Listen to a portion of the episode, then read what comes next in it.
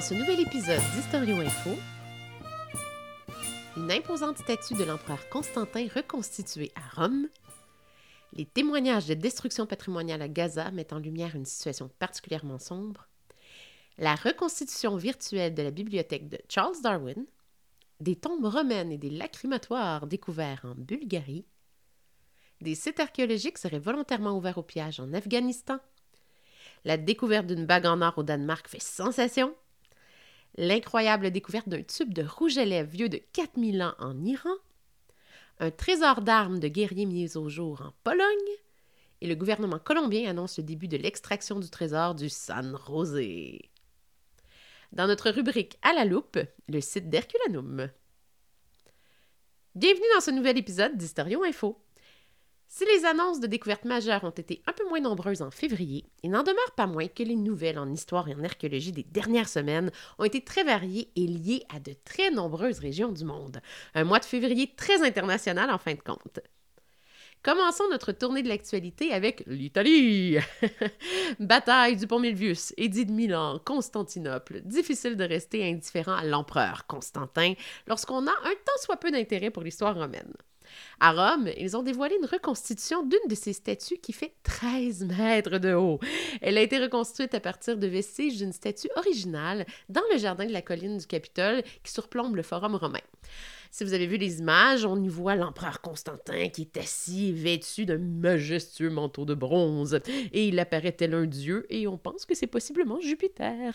Cette reconstitution a été réalisée en résine à partir de l'analyse d'une dizaine de fragments qui étaient conservés au Capitole depuis 1486, dont deux mains, deux pieds, un genou, un mollet, deux fragments de biceps, un morceau de torse, et surtout la tête très reconnaissable de l'empereur Constantin.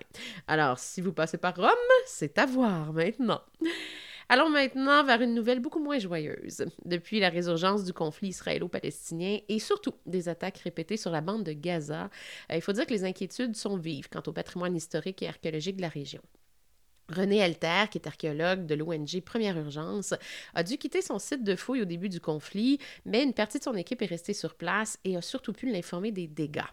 En entrevue à France Info, il a affirmé que ses collègues ont confirmé que la mosquée Al-Omari, vous pouvez aller voir les images, le musée de Pacha, qui est situé au centre-ville de Gaza, et même les bains ottomans Hammam Samra auraient été entièrement détruits. L'UNESCO surveille elle aussi les lieux via des images aériennes et il va falloir attendre son rapport pour avoir une idée réelle de l'étendue des dommages. Une triste histoire à suivre donc. Dans le monde des livres et des archives, c'est nul autre que Charles Darwin qui a tout récemment retenu l'attention. Parce que depuis 2006, l'historien britannique John Van Wy et son équipe du Complete Work of Charles Darwin Online travaillent avec des archivistes pour regrouper une espèce de vaste ensemble de revues, de brochures, d'articles, de livres, dans le but de reconstituer ce qui a été la bibliothèque d'origine de Charles Darwin.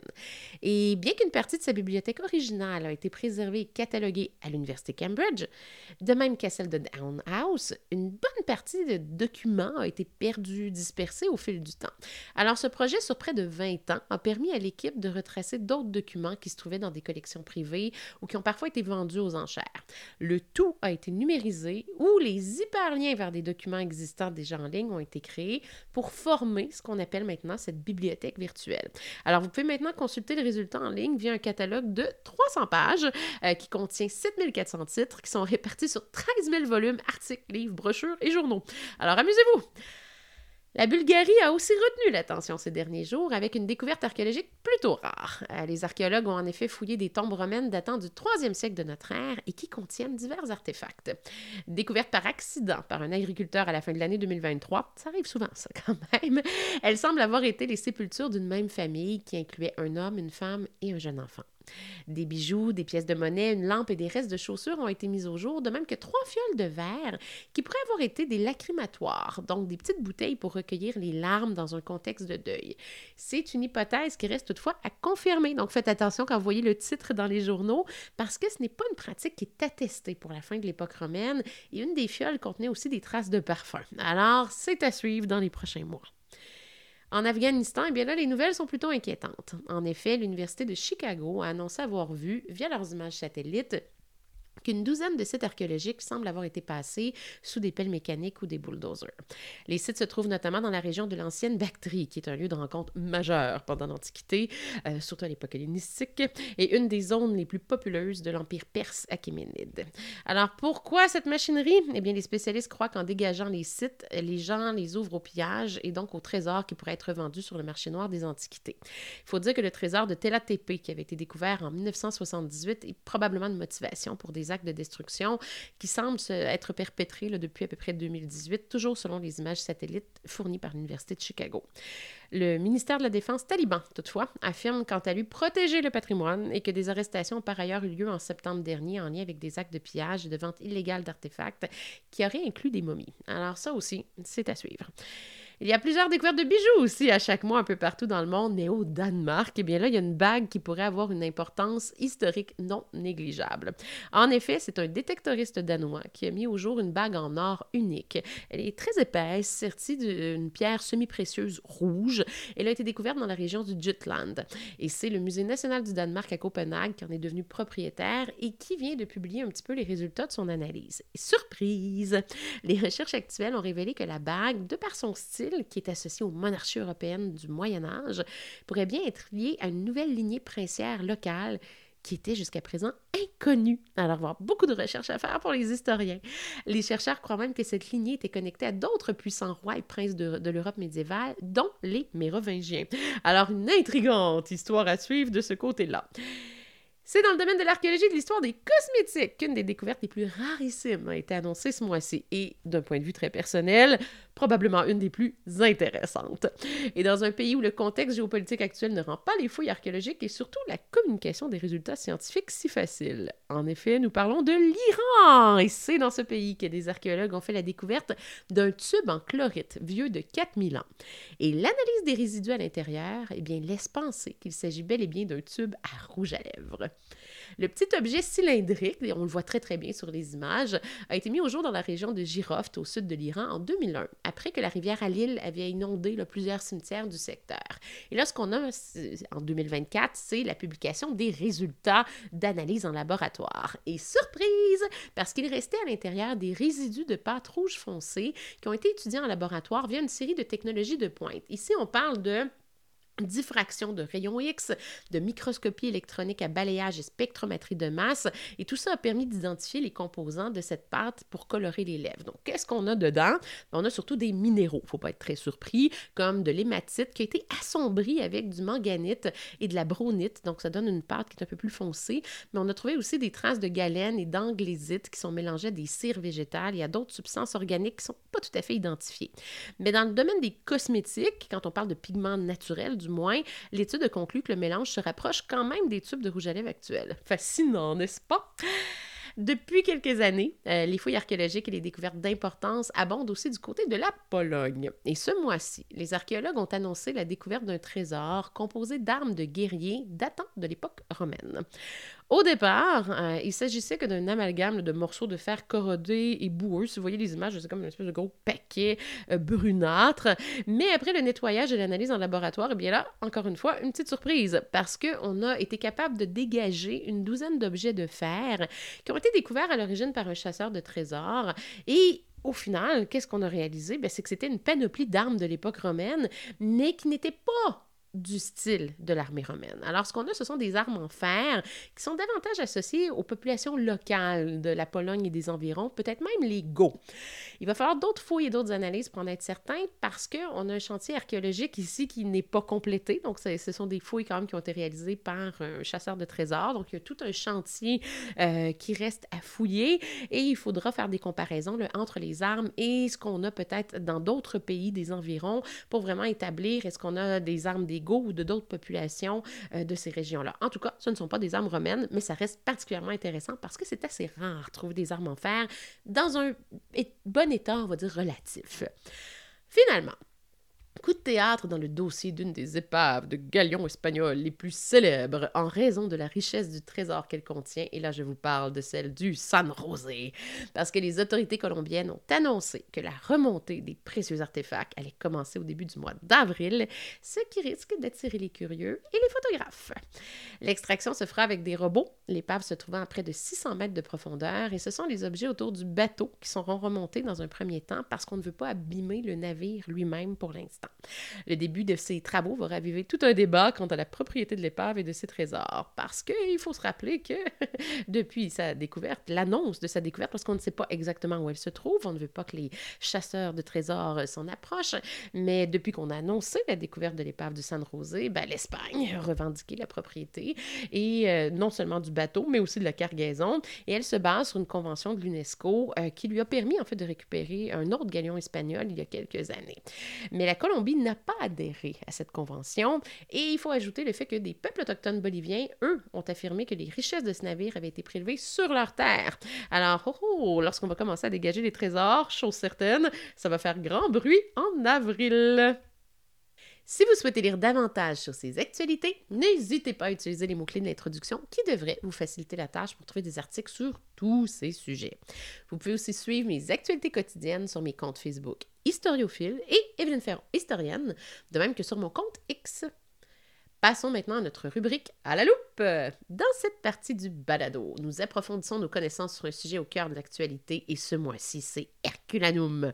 Parce que les papyrus carbonisés de cette ancienne ville, qui était sur la trajectoire des coulées de lave du Vésuve, sont revenus dans l'actualité ce mois-ci et avec raison. Les étudiants-chercheurs qui ont mis au point un système de déchiffrage grâce à l'intelligence artificielle ont obtenu de premiers résultats. La nouvelle a été annoncée par les organisateurs du Vesuvius Challenge, qui est un concours mondial qui visait à récompenser avec un million de dollars quand même l'obtention de résultats significatifs dans l'application des techniques d'apprentissage automatique sur ces manuscrits.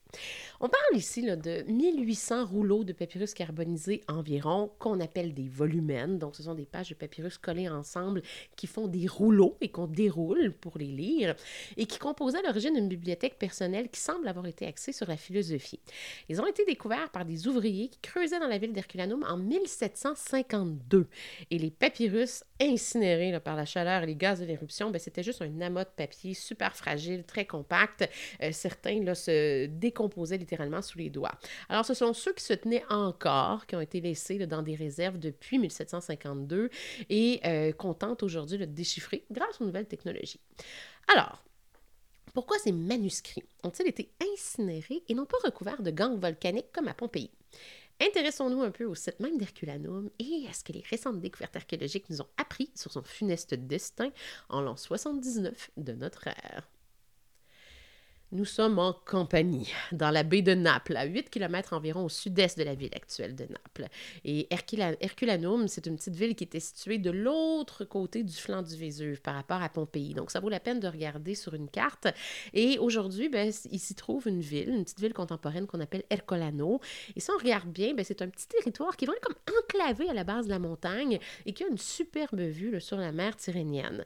Et les vestiges de l'ancien Herculanum, avant la la ville de l'époque romaine ont été construits sur une pente qui était face à la mer et on a encore aujourd'hui des fondations, des murs de certains bâtiments, des plus anciennes fondations. Ils sont pris dans une coulée de lave géante, dans un amas de cendres et on sait que ça provient aujourd'hui de deux éruptions volcaniques du mont Vésuve, une qui aurait eu lieu vers 6000 avant notre ère et une autre vers 1750 avant notre ère. Et ça complique un peu le travail pour évaluer euh, les dates de fondation de l'Herculanum plus de l'époque romaine on estime, je dis bien on estime que c'est vers le sixième au 5e siècle avant notre ère, là, que la ville qui nous intéresse aurait été fondée. On sait par contre que son nom est associé dans la littérature ancienne au demi-dieu Hercule, qui lui a donné son nom, parce que là, on va parler un peu de la légende. Vous connaissez les douze travaux d'Hercule. Eh bien, d'après la légende qui nous est rapportée par Denis d'Alicarnasse, euh, Hercule aurait lui-même fondé la ville lorsqu'il est passé en Italie. Dans le mythe, euh, Hercule est de retour d'Espagne avec les bœufs du triple géant Gérion. Gérion, c'est ce cette espèce de monstre géant qui avait un corps et trois têtes et qui était considéré comme l'homme le plus fort du monde avant de rencontrer Hercule. Et il possédait donc un grand troupeau de bœufs rouges féroces. Alors, notre Hercule, dans ses douze travaux, en fait, c'est le dixième des douze travaux, avait pour mission de ramener ce troupeau en Grèce. Alors, revenons à Herculanum. Si on s'intéresse aux fouilles archéologiques et à la littérature, on pense donc qu'Herculanum aurait peut-être été grec au départ, mais son histoire est davantage liée à la communauté latine des Osques euh, et même des Étrusques et surtout des Samnites. Si vous connaissez les Samnites, pensez à la ville de Capoue, euh, si vous vous intéressez à l'époque républicaine et au début de l'agrandissement du territoire de Rome. Et donc, euh, ce qui est Herculanum, avant de devenir un municipe de Rome en 89 avant notre ère, c'est une ville qui comme été un petit peu impliquée dans la guerre sociale, entre autres, euh, sous l'impérator Sylla, et qui va connaître un grand développement urbain entre la fin du premier siècle avant notre ère et les années 50. Alors, quand on pense à Herculanum, pour cette époque-là surtout, c'est une petite ville, hein, c'est vraiment pas Rome, euh, et, d'autres villes italiennes ou du sud de l'Italie qui avaient aussi des, un passé grec. On parle vraiment d'une petite ville qui a des ressources assez limitées parce que, comme vous l'avez vu sur une carte géographique, elle est quand même assez enclavée. Là, sa situation géographique n'est pas nécessairement favorable euh, pour qu'elle ait une abondance ou au moins une diversité de ressources naturelles. Alors, ça fait en sorte que c'est une ville qui est plus petite, moins populeuse et surtout moins commerciale que Pompéi, qui est de l'autre côté. Mais ça n'empêche pas que ça a été un centre d'échange avec les communautés de la Campanie et on estime, ça reste un peu difficile aussi, qu'il y avait à peu près 4000-5000 habitants là, avant l'éruption. Euh, on sait qu'il y avait un théâtre avec 2000 places assises euh, et que, ben, vu sa position enviable face à la mer, ça reste une petite ville, oui, mais une ville luxueuse. C'est devenu un lieu de villégiature pour l'élite romaine, entre autres les sénateurs qui vont y posséder des villas de grand luxe. On en a plusieurs vestiges et la plupart de ces villas, ben, vous vous en doutez, vont avoir une façade qui donne sur la mer. Et dans... Euh, on va dire, son urbanisme, c'est vraiment une ville romaine, avec des types de logements qui sont variés. On a des grandes villas, comme je vous le disais, mais aussi des petites maisons de ville avec un petit balcon au deuxième étage. On a des immeubles à logement, les fameux insulae. Et on va avoir aussi une palestre pour l'entraînement physique, un forum, des bains publics. Euh, tout ça, en fait, se trouve à Herculanum. Et dans les grandes villas qu'on a pu dégager lors de fouilles archéologiques, ben, il y en a qui ont marqué l'imaginaire. Et la plus connue, eh bien, un lien avec notre actualité, c'est la villa des papyrus c'est là où ont été découverts ces fameux papyrus carbonisés. Intéressons-nous maintenant à l'éruption et à ses conséquences pour comprendre, bon, euh, dans quelles circonstances ces papyrus ont pu être incinérés, littéralement. Euh, l'archéologie a révélé que les habitants avaient eux aussi subi les conséquences d'un tremblement de terre important en février 62, tout comme Pompéi. Et euh, on est capable de voir le des dommages qui restent dans les deux villes d'ailleurs. Et Aujourd'hui, les sismologues ont estimé que ce tremblement de terre-là de l'an 62 a dû atteindre quelque chose comme 7,5 sur l'échelle de Richter. Ça a fait beaucoup, beaucoup de dégâts. Et d'ailleurs, à Pompéi, c'est plus évident, euh, les gens étaient encore en train, en fait, de rénover, de reconstruire euh, certaines villas, certains bâtiments. On a des graffitis, des rénovations aussi de Pompéi qui nous ont renseigné sur l'événement, euh, qui nous aident à comprendre un petit peu. À Herculanum, plus particulièrement, on a des bâtiments privés et publics qui ont été lourdement endommagés et sur lesquels il y a encore des fissures dans les murs, dans les fondations. On sait qu'il y a eu des tremblements de terre un peu plus petits qui ont continué à causer des dégâts dans les années suivantes, mais pas aussi euh, importants que celui de l'an 62. Euh, l'empereur Vespasien, donc là, ici on est sous les Flaviens, 69-79 euh, de notre ère, et des citoyens quand même très riches ont été incités à financer les réparations. Parce que je vous rappelle que c'est comme un lieu de villégiature. Donc il y a des gens qui ont des villas, mais ils sont peut-être pas là à année, mais on leur a demandé en fait de financer un peu les reconstructions. Et euh, on a même une inscription de remerciement à l'empereur d'ailleurs dans la palestre d'Herculanum qui parle un peu de... Euh, on le remercie en fait d'avoir osé, d'avoir accepté, euh, si je puis dire, de financer une partie des rénovations. On sait que ça a été assez rapide, sont peut-être moins luxueuses. On a des colonnes en briques qui finalement ont été revêtues avec du stuc. Donc on voit qu'on a comme, vous allez me pardonner l'expression très québécoise, mais qu'on comprend bien, on a comme patché. Donc on a mis en fait du sucre à des endroits où il manquait du marbre parfois. Euh, ça donne un ensemble qui est peut-être un petit peu moins harmonieux que ce que ça devait être à l'origine sur certains bâtiments, notamment publics. Euh, Et on sait qu'il y a certaines colonnes, même au niveau du sol, qui s'étaient un peu affaissées. Les bâtiments étaient même plus égaux. Ça a brassé quand même pas mal. Et euh, le fait que le niveau du sol a commencé à s'affaisser, surtout vers la mer, ben, la mer a commencé à même empiéter sur certaines parties de la ville. Ce qui fait qu'il y a eu l'abandon de certaines maisons, ou du moins le réaménagement des rez-de-chaussée, on les a surélevés pour ne pas que la mer entre dans les résidences. Alors, ça a laissé quand même des dommages et des conséquences à long terme, ce tremblement de terre de 62. Et Herculanum, ben, n'est pas du même côté de la montagne que Pompéi pays et c'est un peu la raison pour laquelle la ville n'a pas subi les mêmes effets de l'éruption d'octobre 79. La ville est ensevelie différemment, mais elle est mieux préservée d'une certaine façon. Euh, aujourd'hui, ce qu'on a, c'est de 15 à 18 mètres de lave, de débris qui se sont solidifiés en roche. Et on sait que euh, ici, c'est la même éruption, éruption que Pompéi. Euh, c'est une éruption qui s'est quand même déroulée en deux phases. On a ce qu'on appelle la fameuse éruption plinienne, parce que Pline le Jeune nous l'a décrit avec beaucoup de détails. Et celle-là, ben, elle a généré une pluie de pierres ponces. Euh, ça a été poussé en plus par des vents soufflant vers le sud-est. Et après ça, ben le volcan, le sommet du volcan s'est affaissé. on a eu une avalanche et des coulées pyroclastiques. Euh, en fait, c'est du magma qui descend à grande vitesse et qui incinère à peu près tout sur son passage. Et c'est ça, surtout, euh, qui a atteint Herculanum. Alors, Pompéi va recevoir la, la pierre ponce, va recevoir les gaz toxiques, l'accumulation de cendres, mais l'avalanche et surtout les coulées pyroclastiques, le magma, ben ça, ça dévale vers Herculanum et ça incinère tout sur son passage. Alors, les gens qui étaient sur la plage, qui essayaient de fuir, ont été transformés en charbon. Euh, vous connaissez peut-être cette cache, euh, ces caches, en fait, dans les hangars à bateaux, où on a trouvé plein de gens, en fait, qui sont morts d'un choc thermique. Euh, on parle d'à peu près 300 personnes, où les os et même les dents ont éclaté. Donc, ça vous donne une idée de la puissance de la chaleur qui arrive du côté d'Herculanum. Et récemment, on a quand même beaucoup parlé de ça. On a découvert même un fragment de cerveau qui a été vitrifié tellement la chaleur a été spectaculaire et ça a permis de préserver des structures neuronales. C'est absolument euh, incroyable et très, très rare d'ailleurs. Et ça a confirmé euh, que beaucoup de gens n'ont pas eu le temps de voir venir la vague de gaz et de chaleur euh, qui a en fait incinéré tout sur son passage. Les gens étaient prêts à quitter et c'est arrivé d'un seul coup et bon, ben, presque tout le monde qui était sur la plage ou dans les environs est, décédé d'une façon ou d'une autre. Et à des températures qui sont quand même assez spectaculaires parce que quand on regarde en fait les corps qui ont été découverts dans les dernières années. Euh, il y en a plusieurs qui présentent des traces de sang bouilli qui a même rougi les os. Là. Ça veut dire que le sang a tellement bouilli qu'il a taché les ossements. Euh, ça aussi, on ne voit pas ça souvent et ça, c'est à échelle mondiale.